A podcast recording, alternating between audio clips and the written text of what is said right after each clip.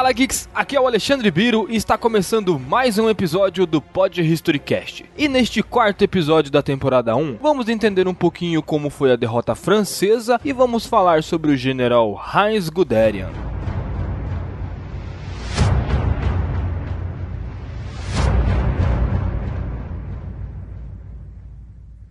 9 de outubro de 1939. Adolf Hitler planeja a invasão da Bélgica, França, Luxemburgo e dos Países Baixos. Um dia depois, no dia 10, a marinha alemã sugere ao Führer que ocupe a Noruega. Letônia e Lituânia assinam um pacto de assistência mutual com os soviéticos, que por sua vez planeja atacar a Finlândia.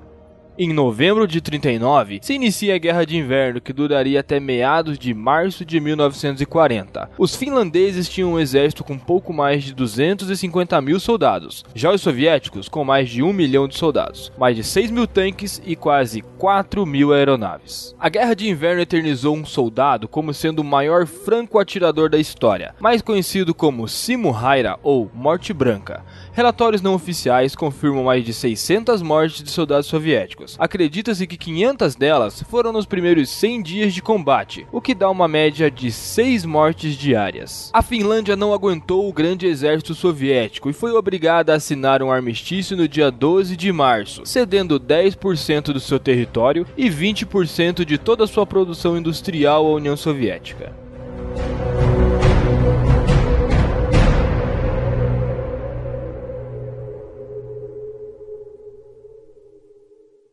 Dia 10 de janeiro de 1940, um avião alemão é abatido em território belga e nele continham os planos de invasão da Holanda e Bélgica. No mês seguinte, os nazistas elaboram o plano Sirhusnet, que atribuía um ataque massivo de von Rundstedt através das Ardenas, junto com todo o poderio ofensivo dos panzers de Guderian. Fedor von Bock seguiria pelo norte para atrair e reter o exército aliado, von Leb pelo sul para se posicionar em frente à linha Marginot, para que possa impedir um possível possível reforço francês. 10 de maio de 1940, 4 e 30 da madrugada. Os primeiros tanques atravessam a fronteira de Luxemburgo. A Força Aérea Alemã, a Luftwaffe, dirigiu-se para a Holanda. Aqui, a Luftwaffe exibiu todo o seu poder de fogo. Porém, não só pelo ar, mas por terra, a invasão era intensa. O congestionamento de panzers e tropas passavam de mais de 150 quilômetros de comprimento. Às sete da manhã, o general Gamelin deu ordem para pôr em prática o plano Daile-Breda. Gamelin estava à frente do esforço de guerra, uma vez que Chamberlain havia sido demitido do cargo de primeiro-ministro ainda no dia 9, apenas um dia antes da invasão dos alemães. 11 de maio de 1940. Pelo ar, a Luftwaffe não precisou se esforçar muito nas Ardenas para aniquilar a resistência holandesa que estava no norte. No mesmo período, Luxemburgo era ocupada pela Wehrmacht. Já no dia 12, a situação da Holanda se torna desesperadora. Os alemães chegam ao Golfo de Zuiderzee, enquanto a linha Grebe foi penetrada pela cidade de Henan. O exército holandês se viu cercado e foi forçado a recuar para defender as cidades de Rotterdam, Amsterdã e Utrecht. 13 de maio maio, Rommel começa sua atividade antes de clarear o dia. Às três da madrugada estava na cidade de Dinan, que fica às margens do rio Mosa. Antes mesmo que clareasse o dia, Rommel deu ordem à sétima divisão Panzer que atravessasse o rio. Mais ao sul, Heinz Guderian deu ordens para atravessar Sedan. À medida que a manhã decorria, diversos carros de combate e artilharia alemã chegavam de todos os lados e ocupavam até o último canto do terreno. Por sorte do destino, ou não, as munições estavam se esgotando e os franceses, por um pequeno período, acharam que iriam derrotar os alemães. Porém, eles não contavam com o poder avassalador da Luftwaffe. Os comandantes Bruno Loeser e Wolfram von Richthofen dispunham de quase 1.500 aviões que estavam sendo preparados para lançar um ataque fulminante na região. Logo às 7 da manhã, diversos bombardeios Dornier 17 começaram a aniquilar as linhas de comunicações e os quartéis generais. Sem dar chance alguma, por volta do meio-dia, centenas de caças Stukas atuaram na região. 14 de maio de 1940, ainda pela manhã, representantes alemães e holandeses iniciam as negociações para o cessar-fogo imediato. Porém, por volta das 14 horas, mais de 50 aviões HE-111 bombardeiam a cidade de Rotterdam, causando quase mil vítimas fatais a Holanda não resiste e se rende ao grande e poderoso exército alemão.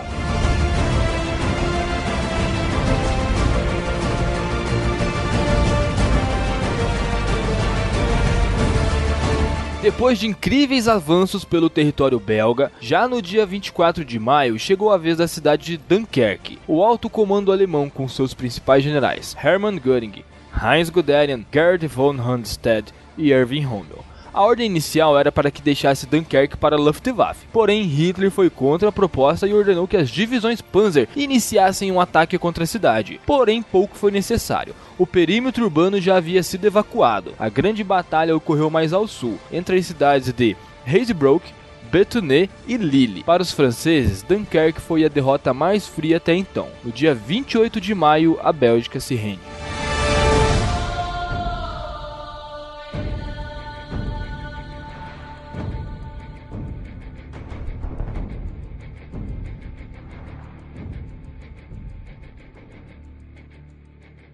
Os números da queda da França, Bélgica e Holanda.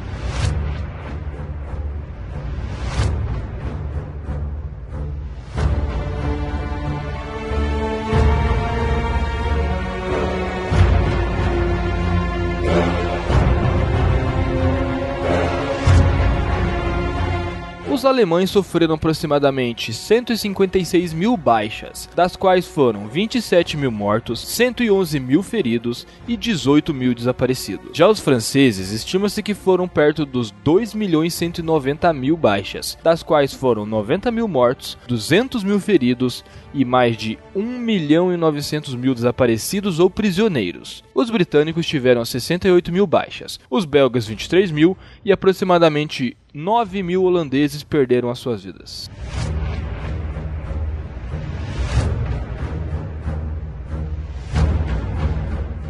O plano Zirrusnet tinha seguido para uma brilhante vitória em poucos dias. Os nazistas haviam aplicado uma humilhante derrota à França. Embora os franceses tenham combatido com valentia, os alemães conquistam Paris no dia 14 de junho. Hitler exige que a rendição francesa seja assinada na cidade de Retondes, onde o mesmo vagão de trem no qual os alemães assinaram sua rendição na Primeira Guerra Mundial no dia 11 de novembro de 1918.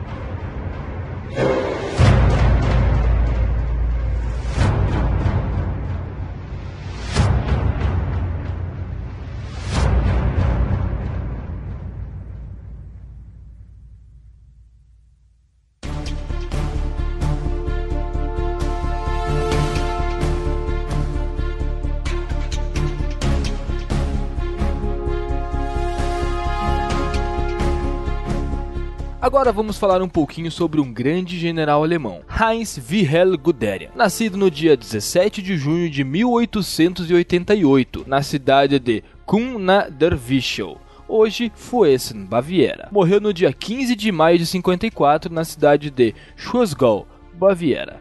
Dentre os anos de 1936 e 1940, Guderian foi nomeado general por um Hitler que o admirava e lhe dava carta branca para pôr em prática suas teorias em matérias de carros blindados. A construção de novas unidades se intensificam, e assim o Tratado de Paz de 1918, que impedia a Alemanha de dispor de carros armados para seu exército, foi totalmente repudiado. Dessa forma, o Terceiro Reich partia para o seu rearmamento. Em 1940 terá mais de 10 divisões blindadas, somente 600 tanques bons com canhões de 75mm e outros 2 mil servindo de apoio com canhões de 30mm. Na Áustria, no ano de 1938, a estratégia de Guderian causa novo impacto. Ele mobilizou seus veículos em poucas horas da Alemanha até Viena, após que a assinatura do Anschluss foi aprovada, mostrando o quão veloz poderiam ser suas divisões Panzer. No ano seguinte que ele conquista seu primeiro grande triunfo, seguindo a técnica do Blitzkrieg, os nazistas dominam a Polônia em poucas semanas.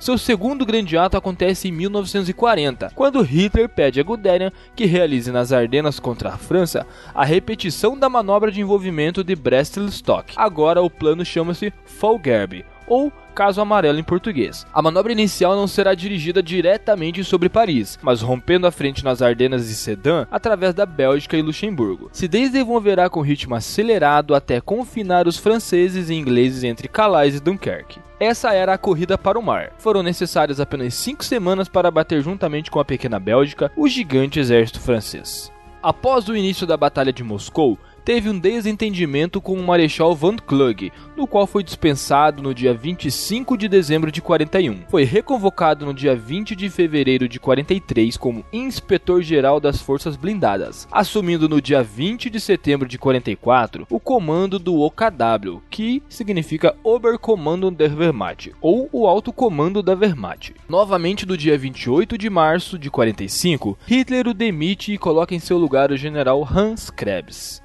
feito prisioneiro pelos norte-americanos no dia 10 de maio de 45, sendo libertado da prisão no ano de 48.